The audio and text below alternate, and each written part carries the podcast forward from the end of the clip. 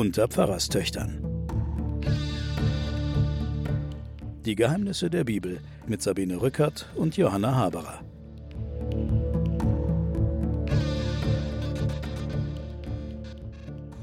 Liebe Hörerinnen und Hörer, ich begrüße Sie zu den Pfarrerstöchtern und den Geheimnissen der Bibel. Wir sind im Buch Deuteronomium, dem fünften Buch Mose, am Ende angekommen. Das Buch Deuteronomium ist nochmal die ganze Geschichte der vier Bücher Mose davor. Deswegen haben wir uns jetzt nicht mehr weiter in den Text vertieft, sondern eher darüber gesprochen, wie es entstanden ist und haben einzelne Teile hervorgeholt. Mir gegenüber sitzt meine Schwester Johanna Haberer, Professorin für Theologie und Medien an der Uni Erlangen. Ich bin Sabine Rückert, stellvertretende Chefredakteurin der Zeit.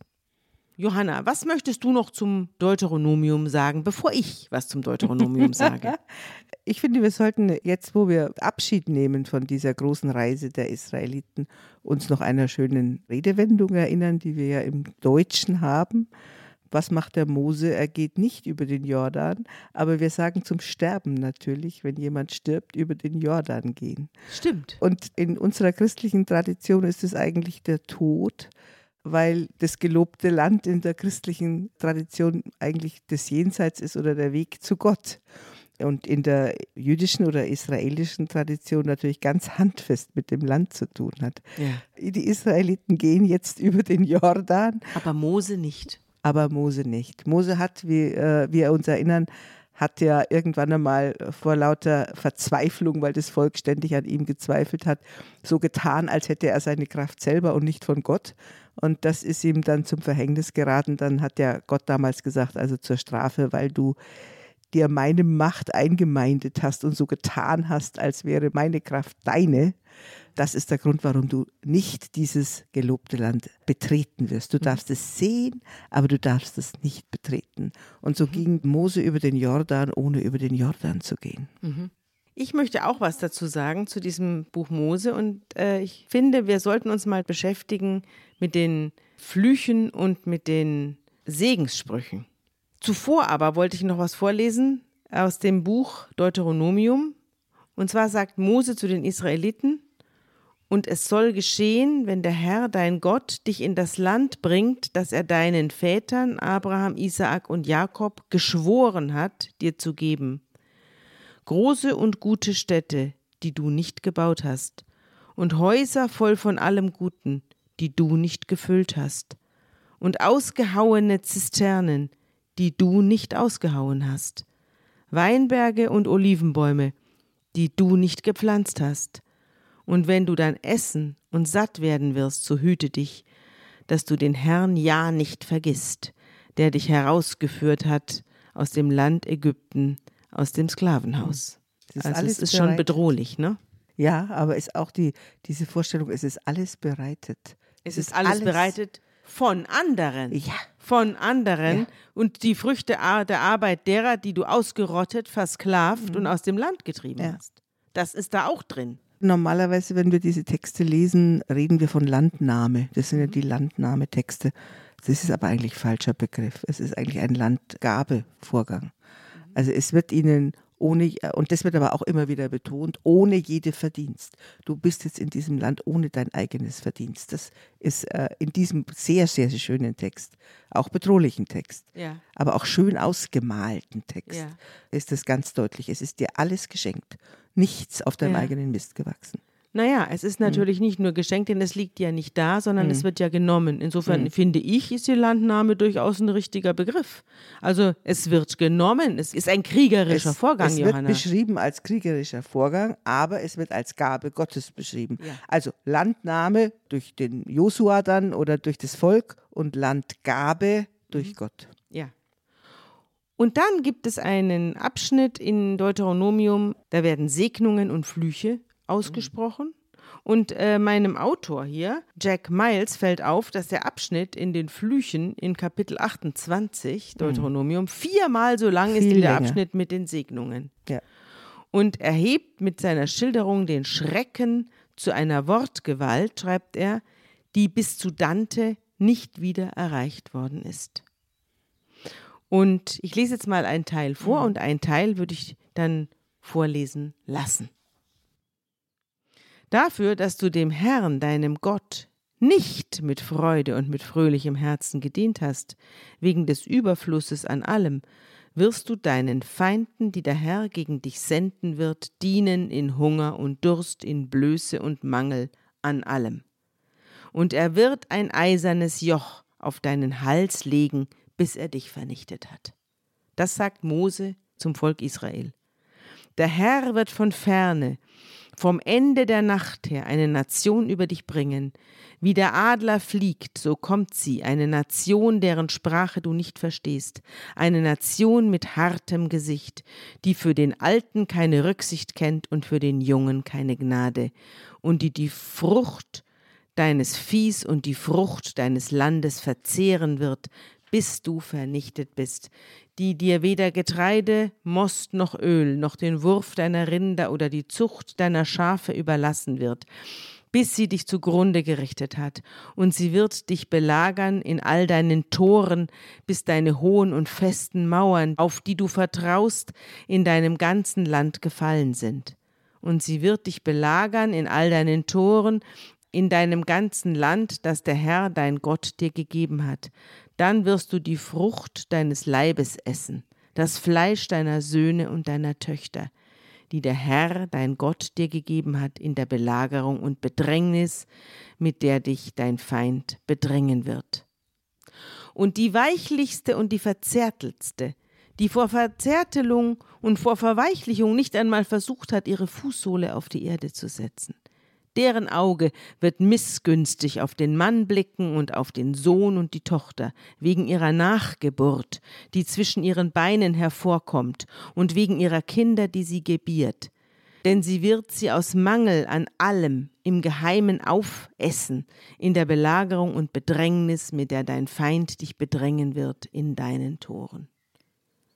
Und er schreibt, es ist schwer zu glauben, dass diese Beschreibung nicht auf unmittelbare Erfahrung aus einer alten Stadt, die von ihren Feinden belagert wurde, aufbaut. Die babylonische Belagerung und Plünderung Jerusalems im Jahre 587 vor unserer Zeitrechnung ist der plausibelste Kandidat. Das ekelhafte Bild einer Frau, die mit ihrem Gatten und ihren Kindern darum kämpft, wer ihre Nachgeburt essen darf, ist genau die Art von unvorstellbarem Detail, die nur wirkliche Erfahrung einem Autor liefern kann. Auch das ist im Deuteronomium. Und der Deuteronomist fährt fort, am Morgen wirst du sagen, wäre es doch Abend, und am Abend wirst du sagen, wäre es doch morgen, wegen des Zitterns deines Herzens, mit dem du zitterst, und wegen des Anblicks dessen, was deine Augen erblicken müssen. Und der Herr wird dich auf Schiffen nach Ägypten zurückschicken, auf dem Weg, von dem ich, Mose, dir gesagt habe, du sollst ihn nie mehr wiedersehen. Und ihr werdet euch dort euren Feinden als Sklaven und als Sklavinnen zum Kauf anbieten, aber es wird kein Käufer da sein. Stell dir mal vor, das sagt der Gott zu seinem Volk. Mhm. Das Deuteronomium 28, eine Warnung an Israel, ist auch eine ätzende Offenbarung über den Charakter des Herrn des Gottes Israels. In der Rohheit ihrer Details geht diese Vision weit über die Schilderung der Sintflut hinaus. Ist Gott der Herr hierzu fähig? Er ist es in der Tat. Diese lange, lange Fluchreihe und dann die Segensworte, die ja auch wunderschöne Bilder beinhalten, zeugen auch davon, was für ein Verhältnis dieses Volk in seinen Erzählungen von der Kraft der Worte hat.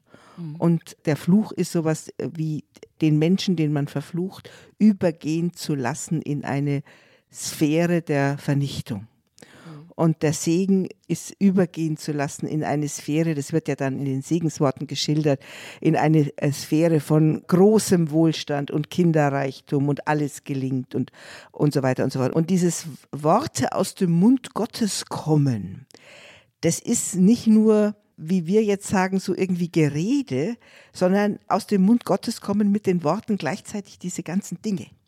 Und es sind nicht nur die Worte davon, sondern die Dinge entstehen gleichzeitig. Also der Mund Gottes speit gleichzeitig Fluch und Segen aus. Und das ist die Vorstellung. Wir haben ja das letzte Mal den Jeremia-Text gehört, dass Gottes Wort ist wie ein Hammer. Und so sind auch diese Fluch- und Segensworte. Aber was sie auf jeden Fall erzählen, äh, wir haben ja in der letzten Sendung erzählt, wie viele unglaubliche Belagerungszustände diese Menschen, die diese Bibel zusammengeschrieben haben, erlebt, erlebt haben. Mhm. Und was für unglaubliche Traumata die erlebt haben. Und vielleicht sind sozusagen die Visionen von dem großen Militär, das jetzt einmarschiert, ja, vielleicht sind die die Antwort auf diese unglaubliche Ohnmacht, die die die ganze Zeit erlebt haben, bis hin, dass sie dass sie äh, ihre eigene Nachgeburt gegessen haben. Und dieser Gott ist die Folge davon. Die, die, dieser die, Gott ist die Folge einer Gottes, Ohnmachtserfahrung. Dieses Gottesbild ist die Folge einer abgründigen Ohnmachtserfahrung. Ja, das glaube ich.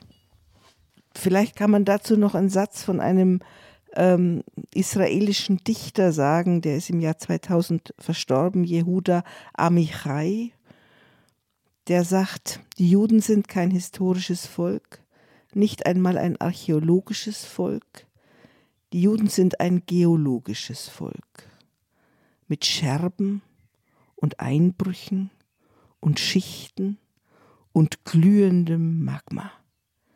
Ihre Geschichte muss mit einem anderen Maßstab gemessen werden. Vermutlich ist auch diese Erinnerung, ich war verloren, ich war immer verloren, versklavt ich habe gehungert und so, dass, dass diese Erinnerungen dann mit diesem sehr strengen und sehr gewalttätigen Gott eine Ehe eingegangen mhm. sind. Magma, das trifft die Sache. Ja. Mhm. Wir kommen jetzt zum Tod Mose und dann kommen wir zu einem sehr interessanten Teil, nämlich zu der Frage, die fünf Bücher Mose, was die mit dem Heute zu tun haben. Jetzt lassen wir erstmal den Mose sterben.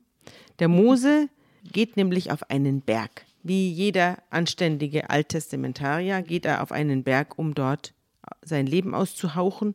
Vorher grüßt er noch alle zwölf Stämme Israels und dann steigt er auf den Nebo, den Gipfel des Pisgah gegenüber Jericho und der Herr zeigt ihm nochmal das ganze Land, das er nicht betreten darf und zeigt ihm die Palmenstadt und so weiter. Und der Herr sagt zu Mose, das ist das Land, das ich Abraham, Isaak und Jakob versprochen habe, mit dem Schwur, deinen Nachkommen werde ich es geben. Ich habe es dich mit deinen Augen schauen lassen, aber hinüberziehen wirst du nicht. Und dann stirbt Mose, der Knecht des Herrn, und man begrub ihn im Tal in Moab gegenüber Bet Pegor, und bis heute kennt niemand sein Grab und der bereits ernannte Nachfolger Joshua, über den wir ja auch schon gesprochen haben, führt jetzt das Volk Israel an. Und das fünfte Buch Mose endet mit einem Kommentar des Verfassers, also des Deuteronomisten, und der geht so.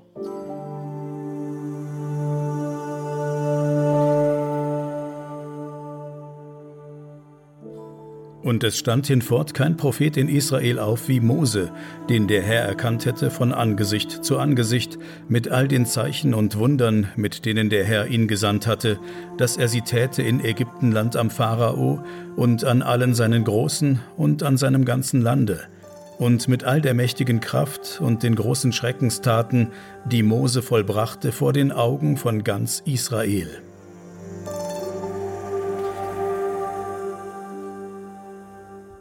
Das ist das Ende der Kommentator, mhm. also der Schlusssatz sozusagen mhm. über Mose. Eigentlich ist ja die Legende, dass Mose das alles selbst geschrieben hat und dann auch seine Predigt ist.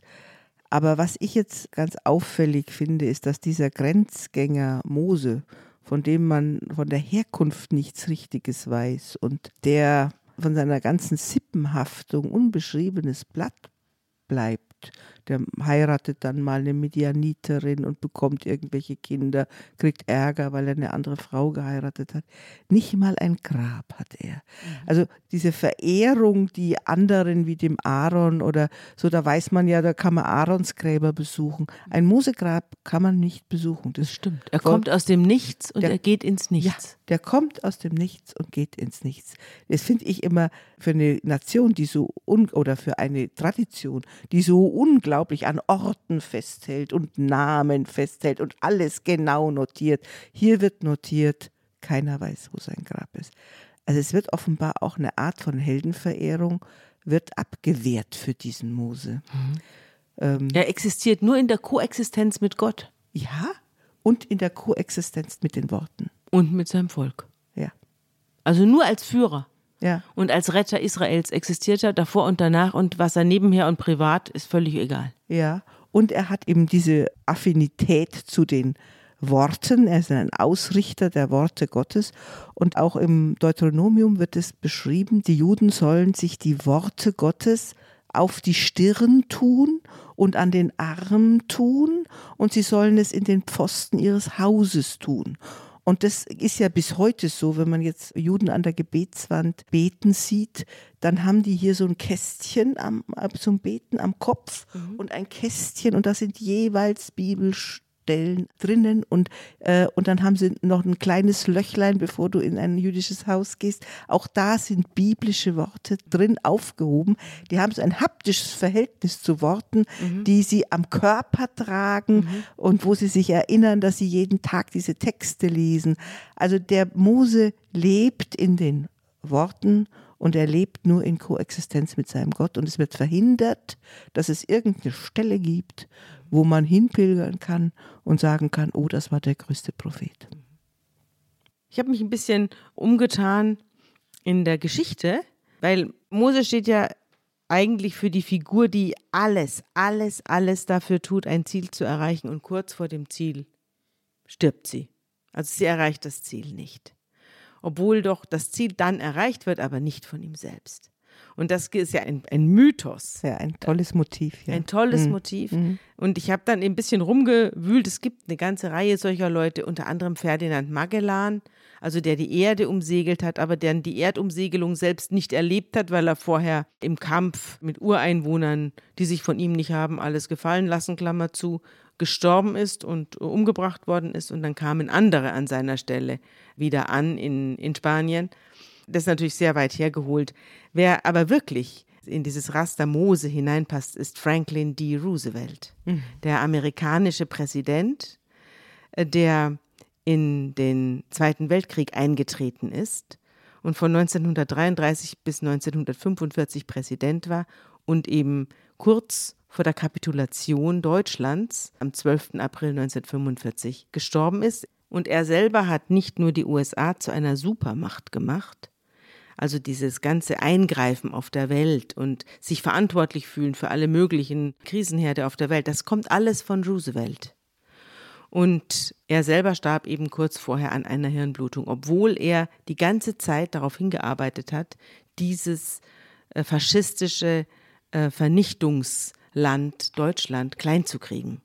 Und der Unterschied war dann, dass er eben dann nicht für die Vernichtung Deutschlands war. Äh, Der Unterschied zu den Gottesreden gegen Israel. Genau, genau. Er war auch nicht für die Vernichtung der unterworfenen Völker, sondern er war für die Verurteilung der NS-Verbrecher und für vielleicht auch für die Hinrichtung der obersten NS-Verbrecher. Er war auch für die Ausrottung der NS-Ideologie und aber er war auch für einen Neuaufbau des Landes. Also er hat den Morgentauplan äh, verworfen, der äh, darauf abzielte, Deutschland klein zu kriegen und zu vernichten, sondern es kam eben der Marshallplan, der dann diesem kaputten und zerst- innerlich zerstörten Volk zu einem Neuaufschwung verholfen hat. Und er hat sich eben während der Kriegsjahre, er war körperlich sowieso angeschlagen und hat sich dann während der Kriegsjahre so verausgabt, dass er am Schluss an einem Schlaganfall gestorben ist. Er hat also den grandiosen Sieg und die Niederlage Deutschlands, die Nicht eingestandene Niederlage Deutschlands nicht mehr Nicht erlebt. mehr erlebt. Und hat auch seine Rolle als Befreier Europas Nicht mehr erlebt. nicht mehr erlebt. Ja, da musste ich an Mose denken. Ja, verstehe ich. Das ist eine ja. richtige Mosefigur. Und Ja. was ich auch interessant fand, war, dass wir kürzlich in der Zeit einen Text hatten über die NS-Journalisten, die sich über nach dem Krieg in der Zeit eingeschlichen haben. Ja, ist ein bedrückender Text gewesen, Ja, muss ich sagen. Ja, Mhm. ich bin also, als ich zur Zeit kam, vor 30 Jahren, dachte ich, die Zeit, da gab es keine NS-Leute, da gab es keine vorbelasteten Nazis in den Redaktionsreihen, aber das war falsch. Also inzwischen wurde das mehrfach untersucht und immer bei jeder Untersuchung tauchten mehr auf. Unter anderem arbeitete dort Hans-Georg von Studnitz. Also der war 1907 geboren und starb 1993, arbeitete von 1940 bis 1945, also bis zum Schluss, in der Propagandaabteilung des Auswärtigen Amtes im NS-Staat und kam 1948 als freier Autor zur Zeit und blieb da einige Jahre. Mhm. Unerkannt. Mhm. Die haben zum Teil auch ihre Namen geändert. Zum Teil haben die unter Pseudonym mhm. geschrieben, mhm. ja. Und der hat etwas sehr Interessantes über Roosevelt geschrieben. Nicht in der Zeit, sondern 1941 im Berliner Lokalanzeiger. In den Publikationen des Auswärtigen Amtes und anderen Zeitungen veröffentliche Studnitz eine ganze Reihe antisemitischer Hetzartikel, sei es über den, Zitat, amerikanischen Filmjuden Charlie Chaplin oder den Juden Roosevelt. Wer den US-Präsidenten verstehen wolle, erklärte er am 14. November 1941 im Berliner Lokalanzeiger, müsse sich, Zitat, bloß seine nächsten Ratgeber anschauen. Kein berühmter Flieger, kein erfolgreicher Feldherr, kein großer Admiral ist darunter und auch kein Christ. Die Männer, mit denen Roosevelt seine Strategien erörtert, sind die gleichen, deren Vorfahren einst trockenen Fußes das Rote Meer zu kreuzen wussten. Das hat der geschrieben über diesen Präsidenten, ja. der, der zu den großen Präsidenten mit Abraham Lincoln zusammen und, äh, und mit Washington zu den großen Präsidenten Amerikas gehört. Ja, und eben in diesem Mythos Amerika da mixt sich ja auch alles. Die Amerikaner verstehen sich ja selbst als das erwählte Volk Gottes und da mixt sich dann eine jüdische Utopie, eine, eine israelische Utopie und eine jüdische und eine alttestamentliche Utopie mit dem Christentum auch ganz stark. Also da wird dann der Unterschied gar nicht mehr so sehr gemacht, ob Jude oder Christ, sondern da ist dann das Land wieder der Erklärungsträger. Wir sind ein Land, wir sind ein Volk, wir sind hier alle eingewandert. Mhm. Und die Utopie eines Volkes, das von Gott erwählt ist, das übernehmen wir dann jetzt mal für Amerika. Mhm.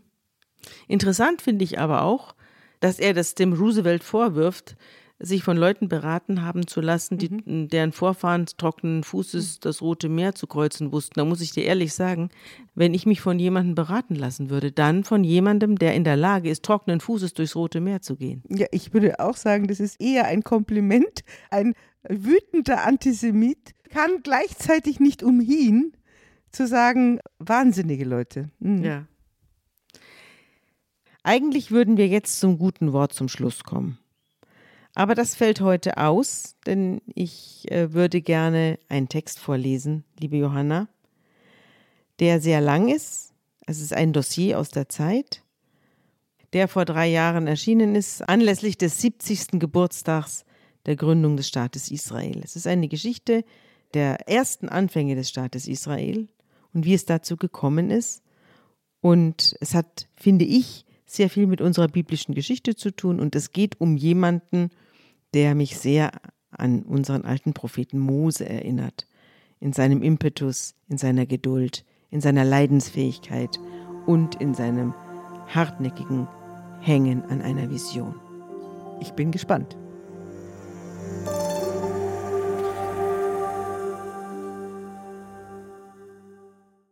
Wie Herr Rupin ein Land erbaute von Bastian Berbner. Vor 70 Jahren gründeten Juden aus aller Welt im Nahen Osten ihren eigenen Staat. Warum kommt Israel bis heute nicht zur Ruhe? Das hat viel mit einem deutschen Juden aus Magdeburg zu tun, der Dattelpalmen und ostfriesische Milchkühe nach Palästina brachte. Wenn im Heiligen Land heute ein Dorf geboren wird, dauert das einen einzigen Tag. An einem sonnigen Februarmorgen schieben sich Dutzende Tieflader über eine schmale, staubige Straße durchs biblische Nirgendwo. Links und rechts hügelige Ödnis. Oben weiter Himmel. Wäre da nicht das Keuchen der Motoren, es wäre friedlich still. Jedes Fahrzeug trägt auf seiner Ladefläche ein halb vorgefertigtes Haus aus Blech, Schiffscontainer groß und strahlend weiß. Am Fuß eines Hügels biegen die Lastwagen in einen notdürftig befestigten Weg. Hundert Meter weiter steht ein neongelber Kran, der die Haushälften eine nach der anderen von den Ladeflächen holt und, ordentlich, im Abstand von 20 Metern auf die Erde setzt. Am selben Abend funkeln, wo eben nur braune Erde und grauer Fels waren, 36 Häuser in der untergehenden Sonne. Fremd und besitzergreifend wie eine Mondbasis. Amichai. Mein Volk lebt. So heißt die neue Siedlung. Bald werden die ersten jüdischen Familien einziehen und dem ewigen Konflikt einen weiteren Grund geben, anzudauern. Vielleicht werden die Einwohner Amichais einen Zaun bauen oder Hunde abrichten, so wie andere Pioniere in der Gegend, denn die dünnen Wände ihrer Instant-Häuser schützen sie zwar vor Wind und Regen, aber nicht vor Selbstmordattentätern. Später werden sie die Container wahrscheinlich ersetzen durch Steinhäuser. Sie werden eine Synagoge eröffnen und Geschäfte. Sie werden Straßen pflastern und Bäume pflanzen. Andere Familien werden ihnen folgen und irgendwann wird das Dorf Amichai zu einer Stadt herangewachsen sein – schön und selbstverständlich, als wäre sie schon immer da gewesen. So war es in Ofra, etwas weiter westlich, heute ein aufgeräumtes Städtchen mit roten Ziegeldächern. So war es in Ariel, weiter nördlich, heute eine Stadt mit Palmenalleen. So war es in Tel Aviv, am Mittelmeer, heute eine Metropole mit Glitzertürmen und Boutiquen.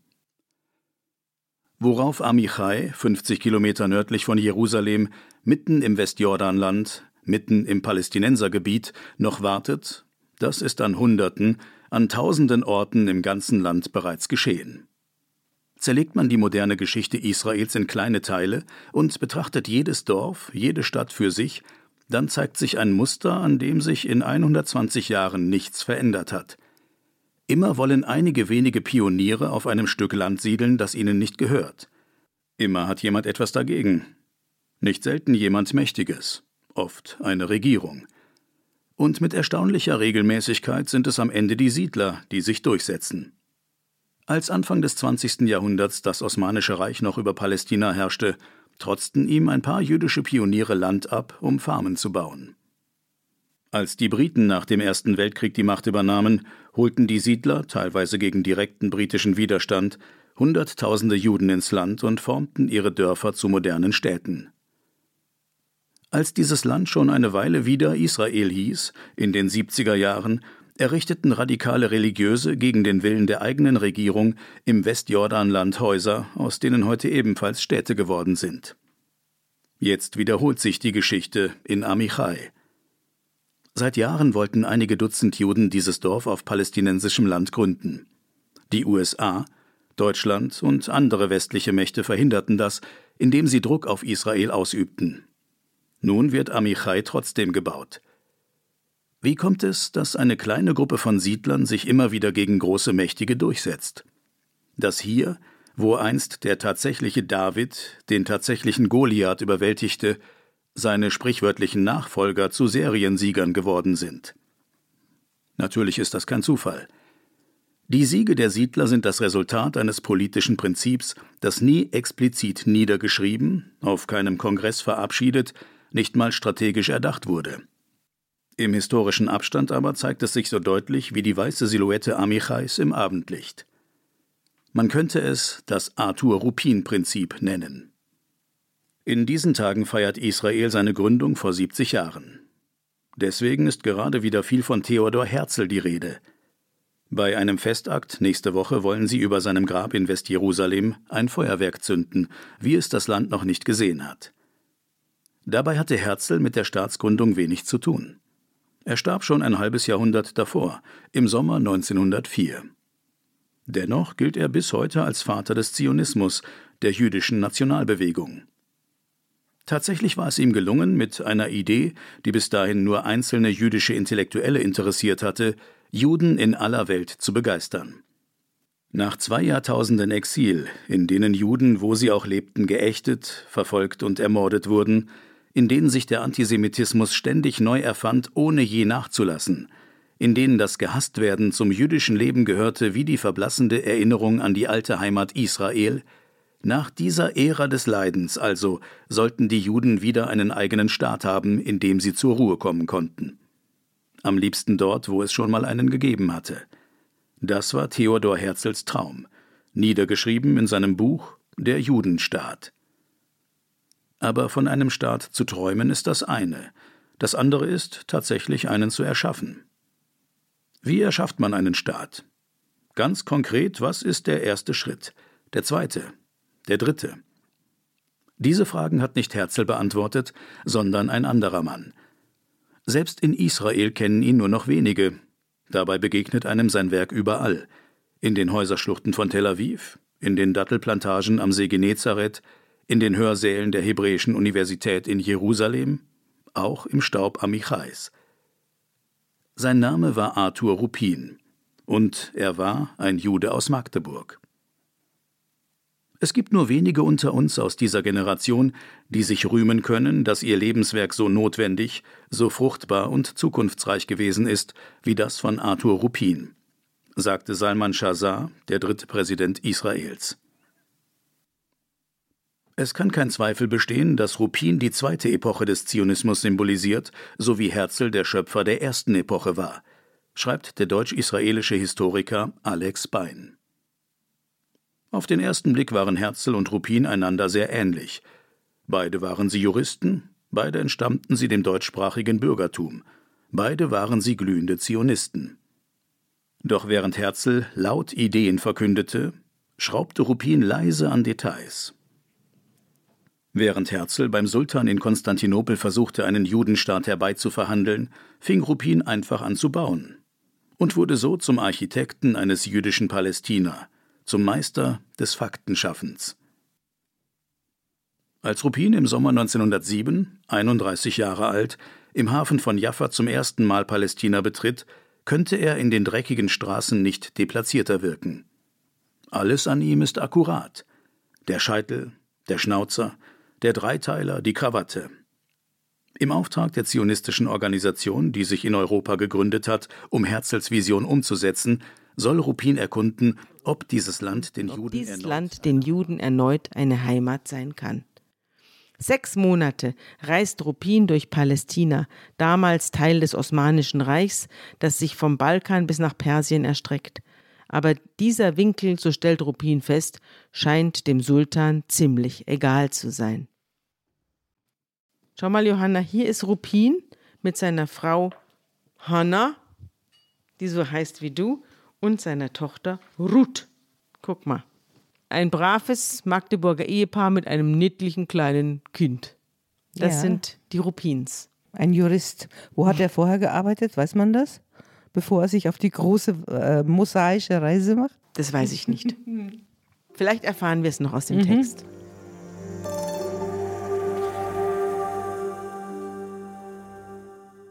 Sein Pferdegespann bleibt im Morast stecken, weil es keine Straßen gibt. In den Gassen Jerusalems türmt sich der Dreck, in Hinterhöfen trocknen Fetzen schlechten Fleisches in der Sonne. Unter den arabischen Bauern grassiert die Malaria. Rupin selbst steckt sich mit Typhus an und kämpft im Krankenhaus wochenlang gegen den Tod. Dort gebe es nicht mal Türen, notiert er in seinem Tagebuch. Einmal wacht er nachts auf und auf seiner Bettdecke sitzt eine streunende Katze. Rupin staunt über die Kluft zwischen der Palästina-Sehnsucht der europäischen Juden und dem Elend, das er vorfindet. Wie nur soll hier ein jüdischer Staat entstehen? Andererseits, ist es nicht einfacher, etwas zu bauen, wo noch nichts ist? Zurück in Deutschland ignoriert Rupin das Flehen seiner Familie. Er, der gut ausgebildete Anwalt, möge eine Karriere an der Universität oder bei Gericht einschlagen – in Deutschland hatte ich zwar große Aussichten, schreibt Ruppin später in seinen Memoiren, aber es schien mir, dass ich bei noch so großen Leistungen immer als ein Außenstehender betrachtet und gehasst werden würde. In Palästina hoffte ich, als Glied einer Gemeinschaft in Harmonie mit dieser arbeiten zu können. Er heiratet eilig und siedelt mit seiner Frau im März 1908 nach Jaffa über.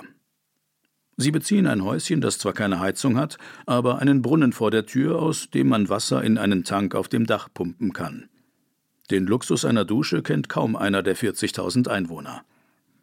In der einzigen gepflasterten Straße der Stadt eröffnet Ruppin das Palästina-Amt, das erste Büro der zionistischen Organisation vor Ort. Sie gibt Ruppin ein Jahresbudget von 5000 Pfund. Wie anfangen? Theoretisch, das weiß Ruppin als Jurist, braucht ein Staat drei Dinge, um zu existieren. Ein Volk, ein Land und Gewalt über beides. Gibt es ein jüdisches Volk? Irgendwie schon, aber die elf Millionen Menschen, die ihm angehören, leben verstreut in aller Welt. Sieben Millionen in Osteuropa, zwei Millionen in Westeuropa, eine Million in Amerika. In Palästina sind es inmitten von 700.000 Arabern einige Zehntausend. Wie viele genau, weiß niemand. Als Rupin versucht, zumindest die Jerusalemer Juden zu zählen, muss er die Aktion abbrechen, weil einige Helfer, die er angeheuert hat, um von Tür zu Tür zu gehen, von osmanischen Polizisten verhaftet werden. Rupin besucht auch die neuen Landwirtschaftskolonien, die Juden gegründet haben, nachdem sie vor Pogromen in Osteuropa fliehen mussten. Können derart unterschiedliche Menschen, die bärtigen Gottesdiener in Jerusalem, die sozialistischen Arbeiter auf den Feldern und bürgerliche Städter wie er wirklich eine Nation formen? Hoffnung gibt ihm ausgerechnet ein Besuch in einem Kindergarten. Dort verständigen sich Kinder, deren Eltern aus 13 Ländern kommen und 13 Sprachen sprechen, in einer einzigen Sprache, die jahrhundertelang nur in religiösen Ritualen überdauert hatte, auf Hebräisch. Hier in Palästina benutzen Kinder sie, um über Spielzeug zu streiten. Aber selbst wenn es Rupin gelänge, Hunderttausende Juden ins Land zu holen, selbst wenn sie sich alle hebräisierten, wo sollen diese Menschen leben? Palästina gehört zu großen Teilen arabischen Privatleuten. Kann Rupin ein ganzes Land zusammenkaufen? Gegen den Willen der osmanischen Regierung, die sich immer wieder öffentlich gegen den Zionismus ausspricht? Und selbst wenn er auch das fertig brächte, dann ergäbe sich daraus noch keine jüdische Herrschaft. Die osmanischen Gesetze, das Wort des Sultans, wären nicht außer Kraft gesetzt. Rupin weiß nicht, wie er diese Probleme lösen soll. Aber er ist Pragmatiker. Also fängt er einfach an. Zu diesem Zeitpunkt verfügt er über genau vier Grundstücke, die Zionisten aus der Ferne gekauft haben. Unter anderem 6000 Dunam, etwa sechs Quadratkilometer am Südufer des Sees Genezareth. Fotos aus der damaligen Zeit zeigen einen steinigen, gottverlassenen Berghang, und wenn sich Rupin nichts einfallen lässt, wird er diesen bald an den osmanischen Staat verlieren. Das geschieht nach osmanischem Gesetz, wenn ein Stück Land nicht innerhalb von drei Jahren nach dem Kauf bewirtschaftet wird. Diese drei Jahre laufen in wenigen Monaten ab. Also investiert Rupin sein gesamtes erstes Jahresbudget in den Plan eines russischen Juden, der versichert, er werde in der Ödnis Getreide pflanzen. Der Russe heuert Arbeiter an, die erste Häuser errichten. Auf Kamelen lässt er Eukalyptussetzlinge herbeischaffen. Sie taufen das Dorf Kinneret. Ein zweites Grundstück, einige hundert Meter südlich am anderen Ufer des Jordan, verpachtet Rupin an sieben Arbeiter, die dort eine sozialistische Kommune aufbauen wollen. Rupin gibt ihnen acht Maultiere, vier Pflüge und Werkzeuge. Sie nennen, Sie ihr, nennen Dorf ihr Dorf Degania. Auch die anderen beiden Grundstücke werden bald bewirtschaftet. Auf dem einen, beim arabischen Dorf Hulda, lässt Rupin einen Olivenwald pflanzen, das andere verpachtet er an einen deutschen Juden, der ostfriesische Milchkühe importieren will. Wenn du dich erinnerst, wie Abraham in das Land kommt, herumzieht im Land Israel oder in dem Land, in dem er gerade als Nomade eben herumzieht, wie es geheißen hat, wissen wir nicht. Er kauft, als seine Frau stirbt, kauft er ihr ein Grab. Das ist das erste Stück Land, das das Volk Israel in diesem gelobten Land hat. Also der Landkauf, also Ist abrahamitisch für das Ist- Grab der Sarah. ja, das Grab der Sarah. Also äh, wenn ich ein Land besitzen will, dann kaufe ich es zusammen. Das ist sozusagen, da ist die erste Spur.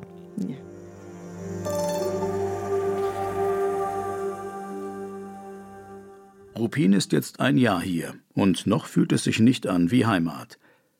Er hadert mit der hebräischen Sprache. Zwar nimmt er Unterricht bei seinem Nachbarn, dem Schriftsteller und späteren ersten israelischen Literaturnobelpreisträger Samuel Agnon, aber er spricht immer noch am liebsten Deutsch. Er vermisst Rucksackwanderungen durch deutsche Bergwälder. Hier gibt es nicht mal richtige Wege für Sonntagsspaziergänge. Während des Studiums in Berlin besuchte er Konzerte. Hier gibt es ein halbes Dutzend Klaviere, alle in Privatbesitz. In Europa kannte er gute Ärzte. Hier stirbt seine schwangere Frau an einer Blutvergiftung.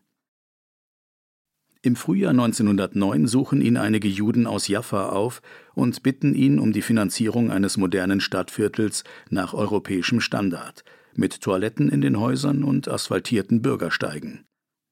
Einen Ort haben sie schon im Auge, eine sandige Dünenlandschaft nicht, nicht weit, weit, vom, Strand. Strand. Ruppin besorgt ein Darlehen in Europa, dann beginnt der Bau der ersten Häuser. Ruppin plant einen Spielplatz, ein großes Gebäude, in das bald das hebräische Gymnasium einziehen könnte, eine 30 Meter breite Straße. Der neue Vorort von Jaffa bekommt den Namen Hügel des Frühlings, Tel Aviv. Wahnsinn. Guck mal, Johanna, das ist Tel Aviv. Da stehen ein paar People auf einer Sanddüne. Das ist am 11. April 1909 dieses Foto aufgenommen. Das sieht aus als wie eine Bürgerversammlung auf Sylt. Genau. So sieht das aus. ja, das stimmt.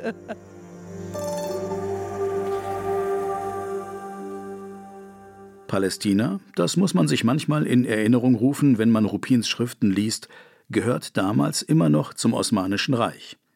Und dessen Regierung hält nichts vom Zionismus. Deshalb arbeiten Ruppin und seine Leute so leise wie möglich. Und wenn die Behörden doch etwas mitbekommen, sind sie erfinderisch. Auf Bauanträgen geben Juden manchmal den Namen eines Arabers an. Wird ihnen im Hafen die Einreise verweigert, nehmen sie den Landweg über Ägypten. Und wenn alles nicht hilft, zahlen sie ein bisschen Backschisch, Bestechungsgeld. Das hilft immer. Es ist ein bürokratischer Guerillakampf. Manchmal verlieren die Zionisten, aber oft gewinnen sie. Und jeder Sieg bringt sie ein Stück weiter. Jeder Sieg schafft Fakten. Ruppin nennt es das Gewicht der Tatsachen. Wollten die Behörden ein nicht genehmigtes Haus wieder einreißen, müssten sie schweres Gerät herbeischaffen. Um jemanden auszuweisen, müssten sie Polizisten aufbieten, und um die anschließenden Proteste niederzuschlagen, müssten sie eine ganze Einheit abstellen. Meist ist, ist ihnen das, ihnen das zu mühsam. Sie lassen Ruppin machen und dabei entgeht ihnen etwas Entscheidendes. Er kauft nicht nur Land, baut nicht nur Siedlungen, es gibt noch einen unsichtbaren, vielleicht sogar wichtigeren Teil seiner Arbeit. Im ganz Kleinen gebiert Ruppin eine zarte Form jüdischer Herrschaft. Er schreibt Lehrpläne für jüdische Schulen. Er begrüßt neue Einwanderer am Hafen und verteilt sie auf Farmen. Und er wird zum Richter.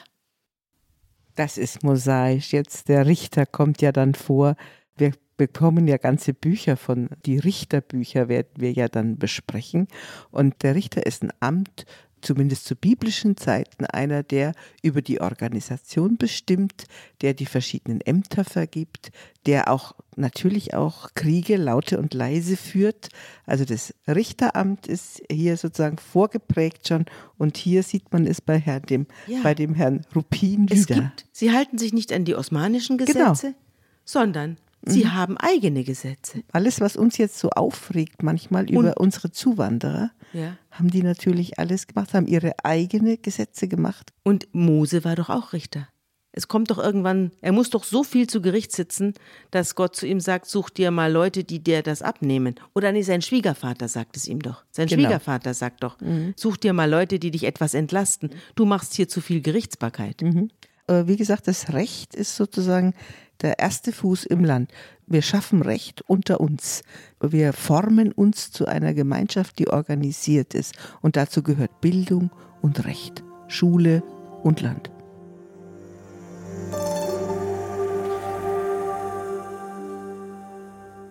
Als die jüdischen Bewohner eines Dorfes sich zerstreiten, rufen sie nicht die osmanische Polizei, sondern Arthur Rupin. Er fährt hin, hört alle Parteien an und verkündet noch am selben Abend das Urteil. Einen besonders argen Störenfried verbannt er aus dem Dorf. Das Interessante ist nicht das Strafmaß, sondern die Tatsache, dass sich alle daran halten. Selbst der Verbannte. Um tatsächlich einen jüdischen Staat zu erschaffen, müsste Rupin nun diese noch winzige Form der Staatsgewalt ausbauen und stärken. Er müsste Polizisten einstellen, Gerichte gründen, einen Verwaltungsapparat aufbauen. So wie bei einem Embryo die Organe. Früh angelegt, müssen sie nur noch wachsen. Aber das wird nicht möglich sein. nicht unter den Osmanen. Die sprechen schon jetzt vom Palästinaamt mit seinen 15 Mitarbeitern als heimlichem Ministerium, von Rupin als, als dessen Ministerpräsidenten. Rupins Guerillataktik eignet sich gut, um einen Anfang zu machen, aber für den nächsten Schritt, für das Wachstum, muss sich etwas ändern. Rupins Antwort wirkt auf den ersten Blick einfallslos, wird sich aber als sehr effektiv herausstellen. Er wartet einfach ab. Und auch das hat er doch letztlich wie Mose. Mose wartet doch auch. Was wartet das Volk Israel nicht ununterbrochen? Darauf, dass sich der richtige Moment kommt. Mhm. Ja, was auch vergleichbar ist, ist schon, dass der die große Vision im Kopf hat und einfach sicher ist, dass ihn sein Lebensweg dorthin führen wird. Ja. Das ist nicht wie bei uns, die wir irgendwie vom Computer unsere Chancen ausrechnen lassen. Was können wir mit unseren Fähigkeiten möglicherweise irgendwie erreichen? Sondern die. Wie mache ich Karriere? Ja, wie mache ich Karriere oder sowas? Sondern die Vorstellung ist genau umgekehrt. Du hast ein Bild, eine Vision von einer neuen, tollen Gemeinschaft und das wird dann werden. Ich werde alles einsetzen und gleichzeitig wird es mir aber geschenkt. Und ist es nicht für mich, ne? Das hat er auch mit Mose gemeinsam. Es geht nicht um ihn selbst. Sein eigenes Privatleben und so spielt keine Rolle. Genau.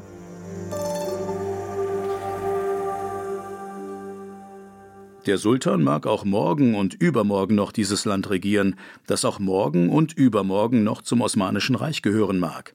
Aber irgendwann, vielleicht, wird etwas geschehen, womit heute niemand rechnet. Und dann wird sich das alles ändern. Auf diesen Moment muss man bestmöglich vorbereitet sein. Weißt du was? Jetzt muss ich doch noch mal kurz unterbrechen. Es erinnert mich an Ephraim Kishon. Ich habe doch ganz am Anfang unseres Podcasts mal ein Stück von Ephraim Kishon vorgelesen, ein kleines, eine kleine Geschichte, wo er sagt, uns kann nur noch ein Wunder retten. Wenn das in einem anderen Land gesagt wird, dann steht das Land vor dem Zusammenbruch. Wenn einer der Minister sagt, uns kann nur noch ein Wunder retten. In Israel wird das jeden Tag gesagt, weil man jeden Tag mit einem Wunder rechnet und es jeden Tag auch eintritt. Wunder gehören zur ganz normalen Planung des Staates dazu. ja. Erinnerst du dich? Ich erinnere mich. Das heißt aber, wir, wir, wir wissen ja, dass die meisten der Israelis keine gläubigen Leute sind. sind nee, ich kenne jedenfalls keinen gläubigen Juden. Ganz, ich kenne nur Atheisten. Nein, ganz viele, die sich irgendwie säkular nennen oder Atheisten. Aber was sie trotzdem haben, ist erstens diese Geduld, ich kann lange warten, weil ich habe den langen Atem, weil es wird etwas geschehen. Ich habe schon 2000 Jahre gewartet. Was soll es auf die nächsten 50 Jahre nicht ankommen? Das ist die eine Einstellung. Und die andere Einstellung, ich bin sicher, die Zukunft arbeitet für mich. Und vielleicht heißt dann die Zukunft Gott oder wie auch immer. Auch dieses Buch von Amos Oz und seiner Tochter, dieser, diesem großen israelischen Schriftsteller, der sagt, wir sind Juden, wir sind säkular. Ob wir was glauben oder nicht, spielt gar keine Rolle. Aber wir leben in diesen Visionen. Und die sind für uns selbstverständlich, dass die unsere Texte uns überliefert haben. Und ich kann mir vorstellen, dass das bei diesem Herrn Rupin genauso durchschlagend war. Rupin verbringt jeden Monat zehn Tage auf der Kutsche, die Knochen durchgeschüttelt von löcherigen Wegen. Wie ein fahrender Immobilienmakler kauft er billiges Land von Arabern und verkauft oder verpachtet es weiter an Juden. 30.000 Dunam Sumpfgebiet im Norden, 4.000 Dunam Sandboden in der judäischen Ebene, 2.000 bei Ramallah, 7.000 bei Gaza und, sein Favorit, ein Prachtgrundstück auf dem Skopusberg im Osten Jerusalems. Als er es besichtigt, blickt er hinunter zum Tempelberg, Heiligtum der Juden. Darauf erhebt sich mit goldener Kuppel der Felsendom, Heiligtum der Muslime. Schon damals war mir klar, dass es keinen geeigneteren Ort für die Errichtung eines großen, repräsentativen öffentlichen Bauwerks für uns Juden gäbe, schreibt Rupin später. Bisher war es in der Geschichte meistens so. Will jemand Land erobern, greift er zu den Waffen. Rupin erobert Land und tut das ohne Waffen. In Kinneret eröffnet eine Landwirtschaftsschule für Mädchen. Die Kommune in Degania nennt sich jetzt Kibbutz. In Hulda wächst der Olivenwald. In Tel Aviv eröffnet das hebräische Gymnasium. In Jerusalem finanziert ein galizischer Jude ein weiteres. Aber noch immer wartet Ruppin auf die entscheidende Veränderung, die es ihm erlaubt, die zarte Staatsgewalt zu vergrößern, die jüdische Herrschaft auszuweiten. Dann kommt ihm die Weltgeschichte zu Hilfe. Als sich 1918, nach vier Jahren Krieg, der Gefechtslärm über Europa und dem Nahen Osten legt, existiert das Osmanische Reich nicht mehr. Dafür stehen jetzt britische Truppen in Palästina. Da trifft es sich gut, dass Chaim Weizmann, ein Freund Rupins und der wichtigste Zionist in London, während des Krieges immer wieder Mitglieder der britischen Regierung getroffen und diese vom Zionismus überzeugt hat. Für Rupin sind die Briten, mehr Verwalter als Herrscher, die idealen neuen Machthaber in Palästina. Er plant, in den kommenden Jahren Hunderttausende Juden ins Land zu holen. Die Araber werden protestieren, aber wird das die Briten wirklich kümmern? An einem sonnigen Julinachmittag 1918 strömen zionistische und britische Führer in ein blumengeschmücktes Zelt auf dem Skopusberg in Jerusalem. Dort legt Chaim Weizmann den Grundstein für das repräsentative Gebäude, von dem Rupin geträumt hat, die Hebräische Universität. Gemeinsam singen die Gäste God Save the King und die Hatikwa, die Hymne der Zionisten.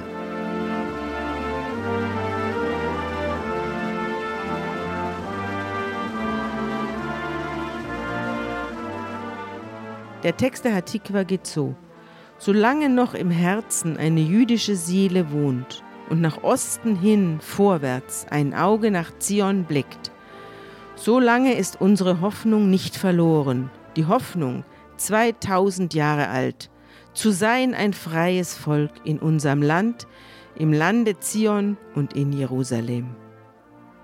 Es hat sehr viele Strophen, dieses Lied. Eine davon heißt, solange noch Blutstropfen in unseren Adern hin und her fließen und auf die Gräber unserer Väter noch Tautropfen fallen, solange das Gefühl der Liebe zum Volk im Herzen des Juden pocht, können wir auch heute noch hoffen, dass ein zürnender Gott sich unser erbarmt.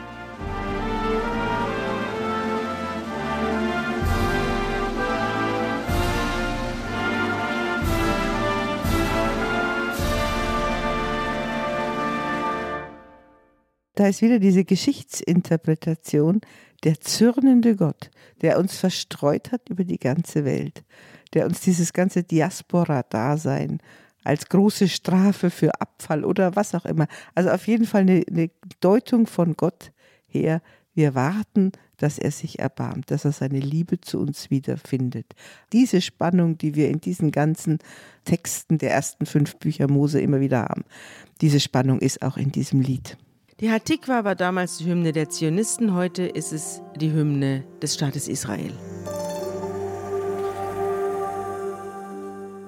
Innerhalb weniger Wochen bauen die Juden das Palästinaamt zu einer Behörde mit 100 Mitarbeitern aus. Sie nennt sich jetzt Zionistische Kommission und spiegelt exakt den Aufbau der britischen Verwaltung. Weizmann zufolge sollte sie als eine Art ausländische Botschaft dienen, aber im Grunde entwickelte sie sich schon bald zur ersten zionistischen Regierung, schreibt der israelische Historiker Tom Segev in den 90er Jahren. Die Kommission versorgt die jüdische Bevölkerung mit Medikamenten, Mietzuschüssen, Krediten und Genehmigungen für den Synagogenbau. Sie unterstützt Alte, Schüler, Invaliden und Waisen mit Essen und bezahlt Kriegswitwen eine monatliche Rente. Das Geld kommt hauptsächlich von reichen Spendern in Amerika.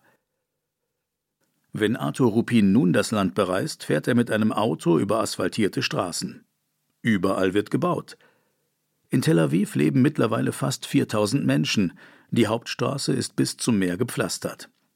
In Dutzenden neuen Kibbutzen, nach dem Vorbild Deganias, bringen Bauern die Saat aus.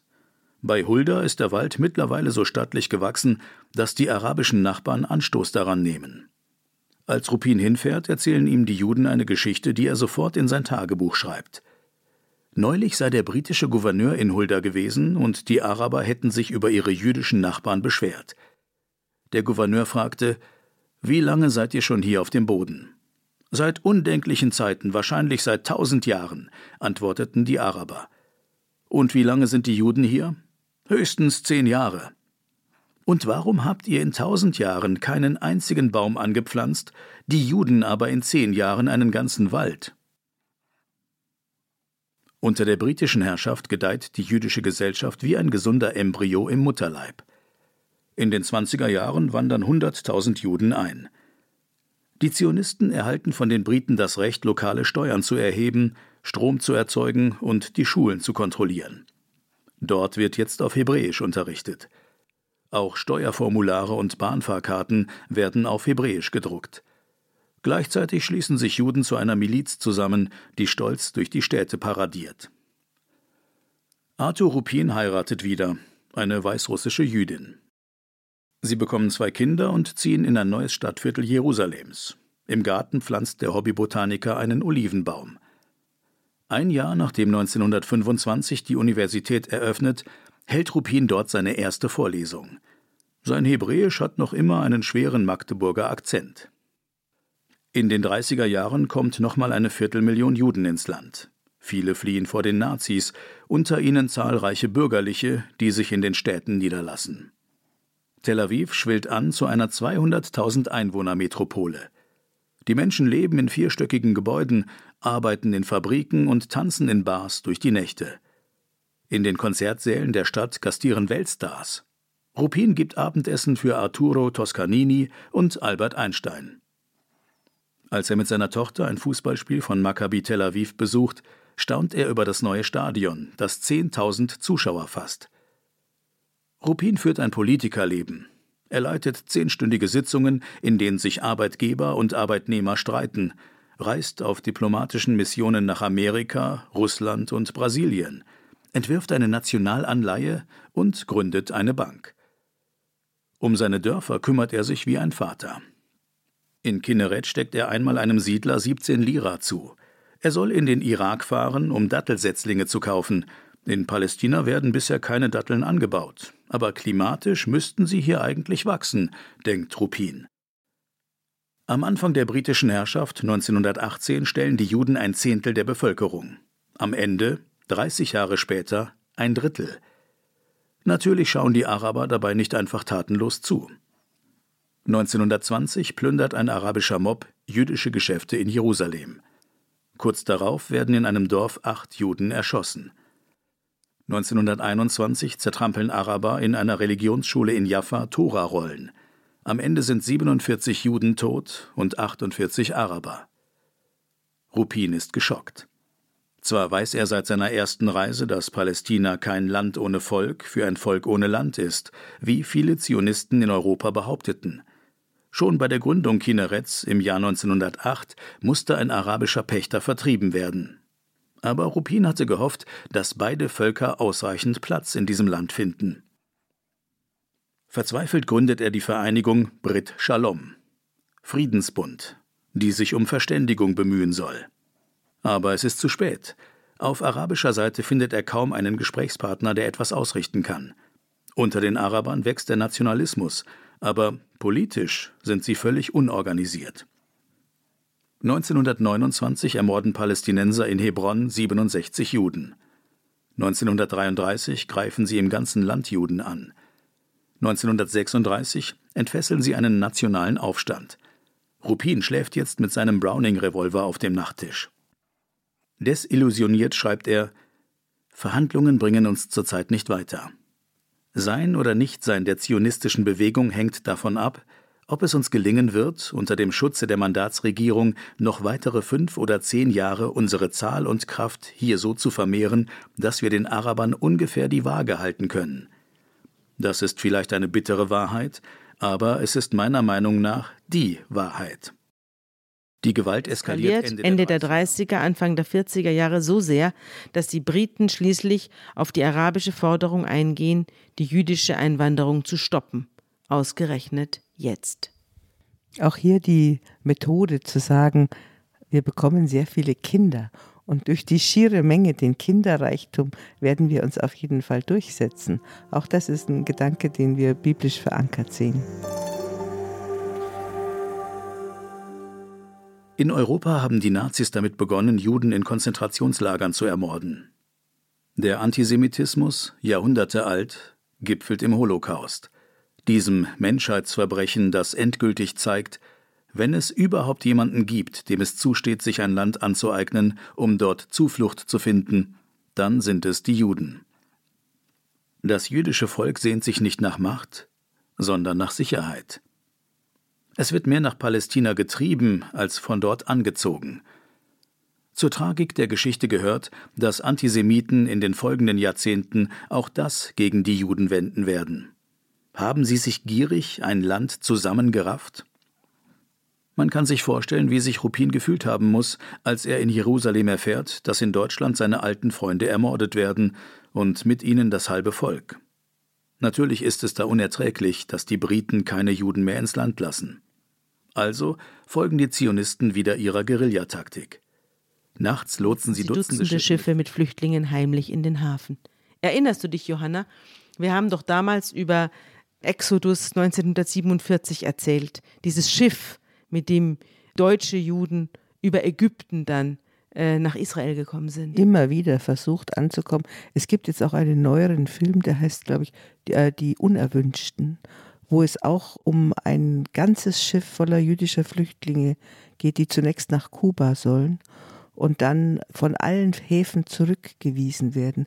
Also diese Erinnerung in unserer Erzählung sind ja diese Befreiungsalliierten immer so gute Völker und so, aber die haben ihrerseits äh, sich sehr schwer getan, um Flüchtlinge aufzunehmen. Also die Situation, die wir heute an den europäischen Grenzen haben, die war damals ganz ähnlich und die haben ganz große Schwierigkeiten gehabt, nicht nur in Amerika, Kanada oder Kuba unterzukommen, sondern selbst in Israel. Als die Briten den Ausbau der jüdischen Miliz verweigern, bilden Zionisten im Untergrund Terrorgruppen, die nicht nur Anschläge gegen Araber verüben, sondern auch gegen die Briten. Als die Herrscher daraufhin jüdische Kämpfer verhaften lassen, werden diese von ihren Kameraden befreit. Als die Briten einige Kämpfer töten, lynchen die Juden aus Rache zwei britische Offiziere. Die moderaten Zionisten um Arthur Rupin verurteilen die Gewalt und wollen die Briten im Land halten, um unter ihrem Schutz noch stärker zu werden. Aber radikalere Kräfte preschen jetzt voraus. Für sie gleicht die Lage der Schlussphase der osmanischen Herrschaft. So wie damals Rupins Guerillataktik an ihr Ende gekommen war, lassen die Briten jetzt kein weiteres Wachstum mehr zu. Also muss sich etwas ändern.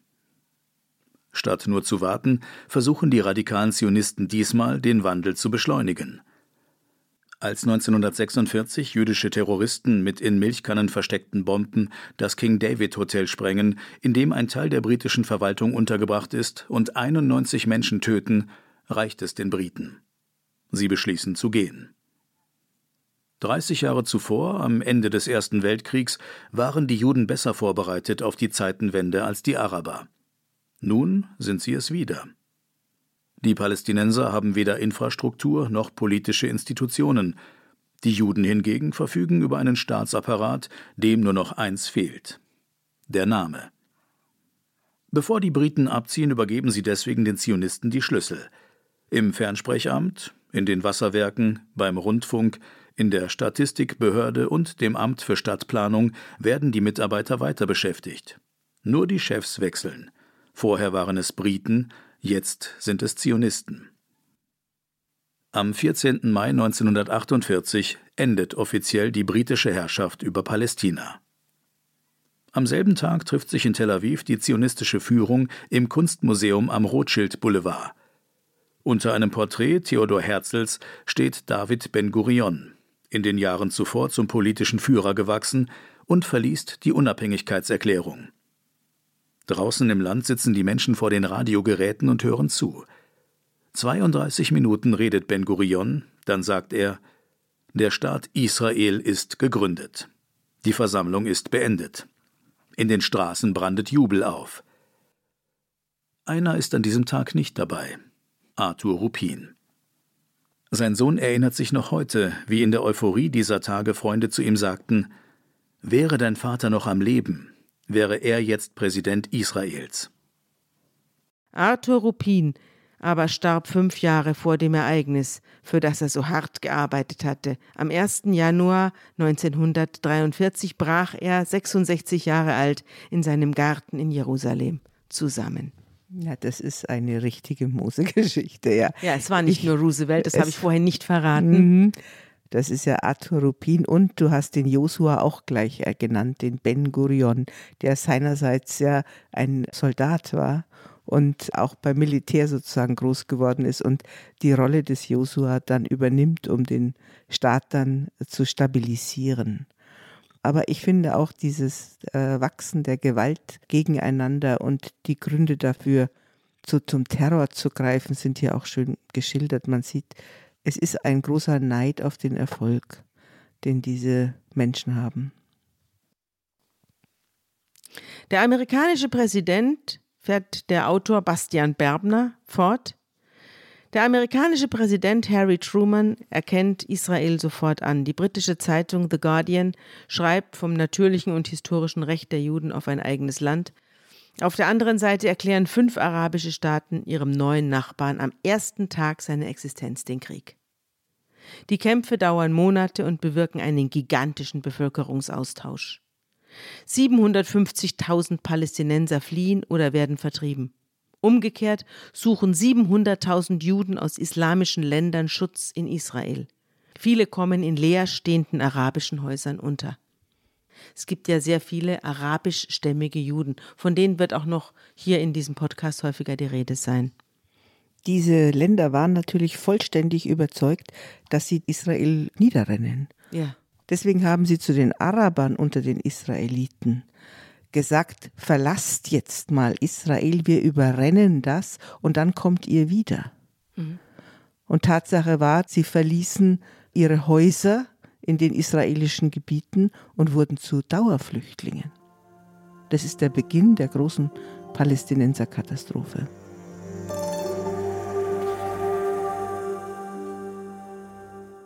Israel gewinnt den Krieg und sichert seine Grenzen. Dass die nicht das Westjordanland einschließen, das Land der Bibel, bedauern nur die wenigen Frommen. Den meisten Juden in Israel geht es nicht um Religion, sondern um Sicherheit. In den Jahrzehnten danach wächst Israel zu einem modernen, prosperierenden Staat. 1979 schließt Ägypten als erstes arabisches Land Frieden mit seinem Nachbarn. 1994 folgt Jordanien und vor wenigen Tagen hat auch der saudische Kronprinz das Existenzrecht Israels anerkannt.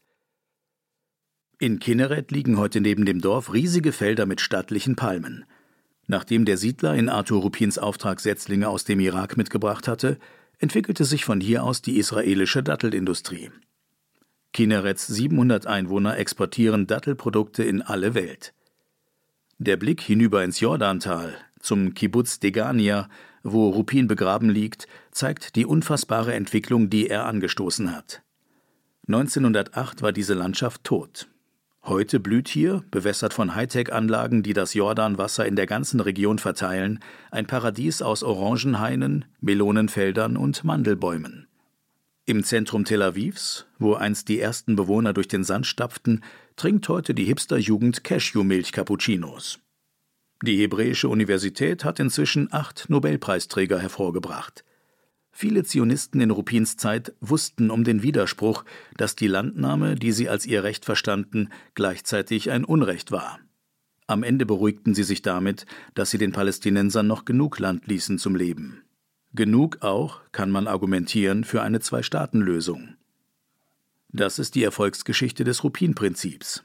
Aber sie ist nur ein Teil der Erzählung. Es gibt noch einen zweiten Teil, denn einigen Zionisten war das nicht genug. Rupins Methode des Faktenschaffens ist nicht mit ihm gestorben. Ein anderer Mann hat sie sich angeeignet, einer, der sich als Erbe Rupins versteht, aber Motive hat, die unterschiedlicher nicht sein könnten. Dieser Mann heißt Pinchas Wallerstein.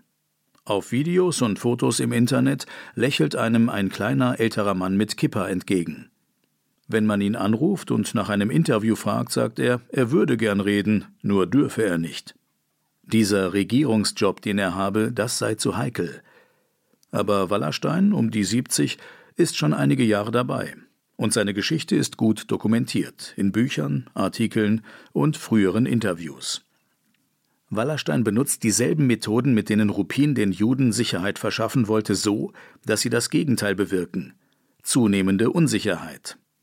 Um das zu verstehen, muss man zurückspringen in den Juni 1967, als Israel, gerade 19 Jahre alt, in sechs Tagen Krieg gegen seinen Nachbarn Jordanien das Westjordanland erobert. Wallerstein, ein ultrareligiöser junger Mann, kämpft als Soldat an der Front. Und in seinem Herzen keimt das Verlangen, hier zu leben.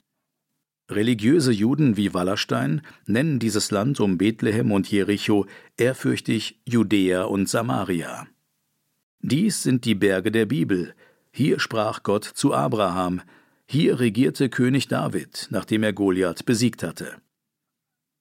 Sie empfinden den Zionismus als unvollendet, als stehen geblieben in der Küstenebene in einer Region, die religiös völlig unbedeutend ist.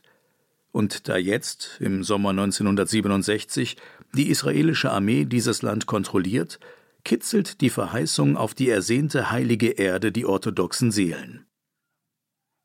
Nachdem die Zionisten den Palästinensern einen Teil ihres Landes genommen haben, wollen die Religiösen auch den Rest. Dass sie auf diese Weise ein neues Volk ohne Land schaffen würden, ist für sie nicht so wichtig. Mit einigen Getreuen schmiedet der junge Wallerstein in den Jahren nach dem Sechstagekrieg einen Plan. Und es wiederholt sich das Rupin-Prinzip. Wie die schlechte Neuverfilmung eines schönen Klassikers.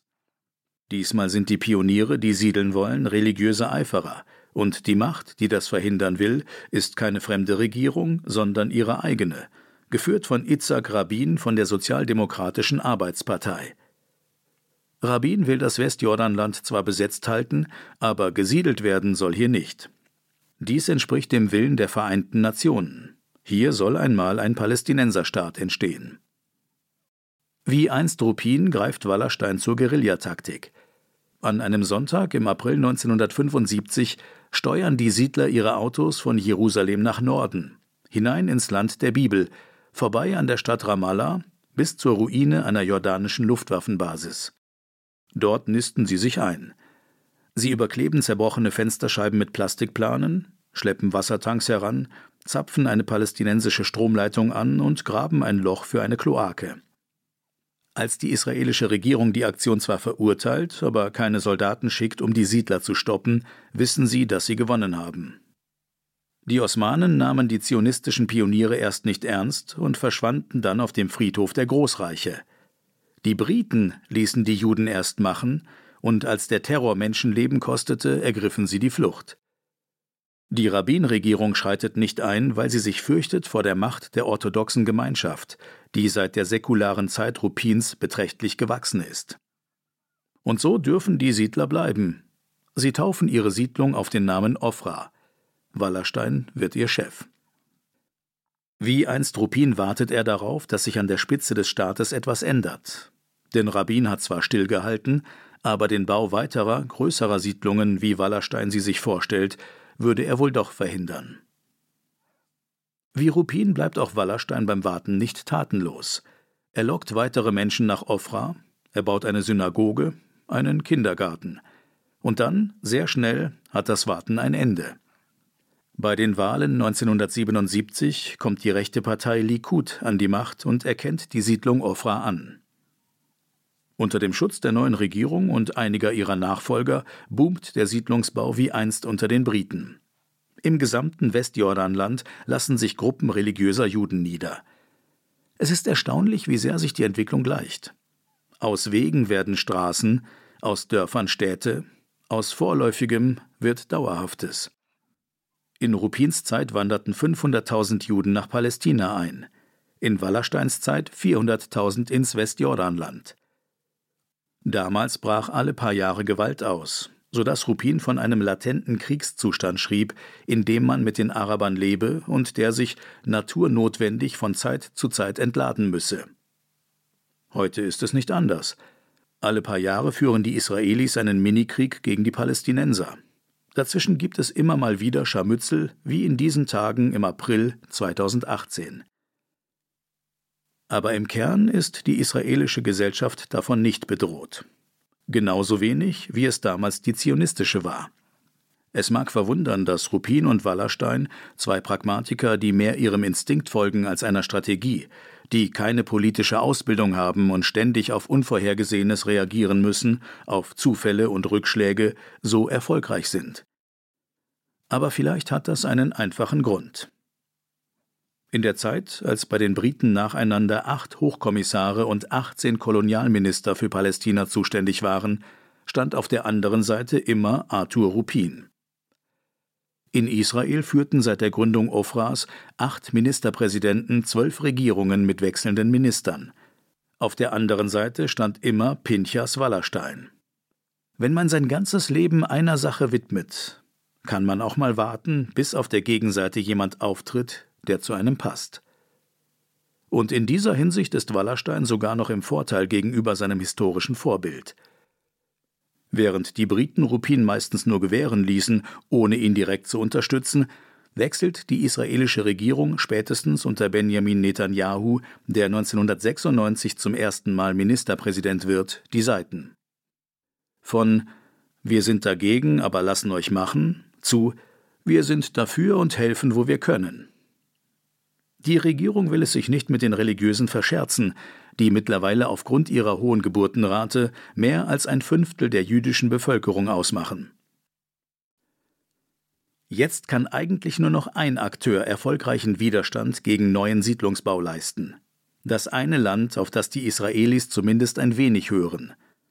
Die USA. Und tatsächlich schaffen es die amerikanischen Präsidenten Bill Clinton, George W. Bush und Barack Obama, alle drei Gegner der israelischen Siedlungspolitik, dass Israel während ihrer Amtszeiten keine neue Siedlung baut, seit 1992. Das mag so aussehen, als habe die israelische Regierung dem Druck nachgegeben. In Wahrheit wartet sie nur ab, dass sich etwas ändert. So wie Wallerstein, so wie einst Rupin. Im Januar 2017 zieht Donald Trump nach einem sehr pro-israelischen Wahlkampf ins Weiße Haus ein. Einen Monat später genehmigt die Netanyahu-Regierung den ersten Bau einer neuen Siedlung im Westjordanland. Noch einen Monat später genehmigt sie den Bau Amichais. Sieben Monate später gründet Netanyahu eine Siedlungskommission und ernennt Pinchas Wallerstein, den ehemaligen Rebellen, zu ihrem Chef. Seine Aufgabe er soll Wege finden, illegale Siedlungen zu legalisieren. Knapp 100 davon gibt es im Westjordanland laut der Organisation Peace Now. Jetzt, da die Bedingungen in Washington günstig sind, nutzt Israel die Chance und schafft neue Fakten. Eine Zwei-Staaten-Lösung, immer noch Hoffnung der internationalen Politik, ist damit noch viel unwahrscheinlicher geworden. Da könnte man auch gleich auf die Rückkehr der Briten warten. Oder die der Osmanen. Im Moment sieht es eher so aus, als könne Wallersteins Plan aufgehen. Nicht morgen, nicht übermorgen, aber irgendwann. Ein neues 1948. Ein großes Ereignis, vielleicht wieder ein Krieg. Einer, der die Palästinenser aus dem Westjordanland vertreibt, wie der Unabhängigkeitskrieg sie aus großen Teilen Israels vertrieben hat. Am Montag vergangener Woche tragen die ersten Bewohner Amichais unter wolkenlosem Himmel Umzugskisten in ihre Containerhäuser. Unter einer Girlande aus roten und gelben Luftballons stoßen sie mit Rotwein auf ihr neues Zuhause an. Auf Twitter posten sie Bilder davon. Die Menschen auf diesen Bildern haben ein breites Lächeln im Gesicht. Und die meisten dieser Menschen sind Kinder. Wenn vom Faktenschaffen die Rede ist, wird die grundsätzlichste Art, dies zu tun, oft übersehen. Eine ultraorthodoxe israelische Frau bekommt im Durchschnitt sieben Kinder. In zwei Generationen werden die Ultraorthodoxen fast die Hälfte der jüdischen Bevölkerung ausmachen. Und leben wollen sie vor allem an einem Ort, im Westjordanland.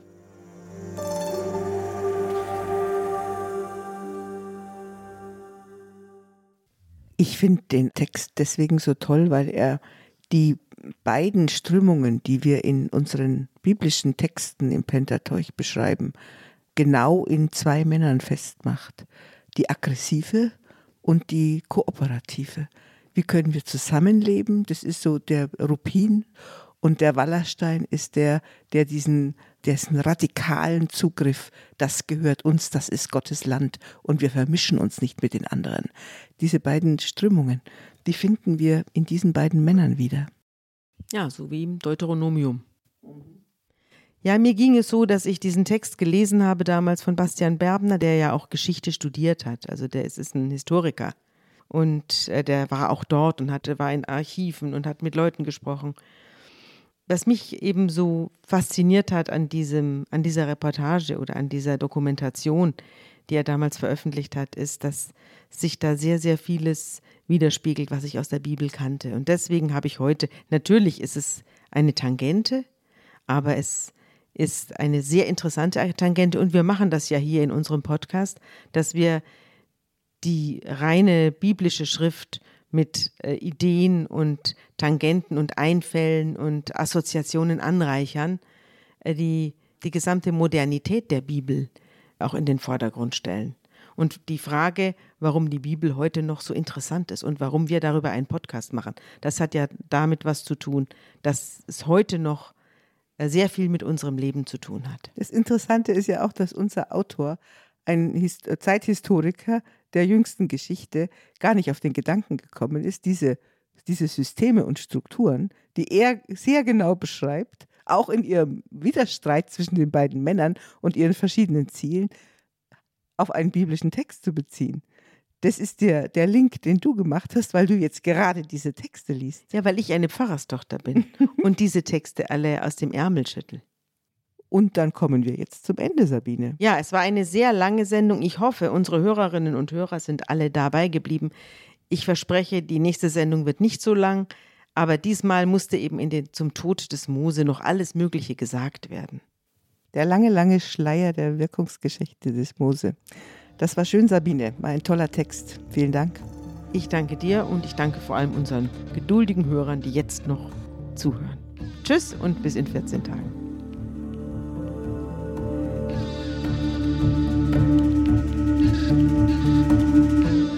Unter Pfarrerstöchtern ist ein Podcast der Zeit und von Zeit Online.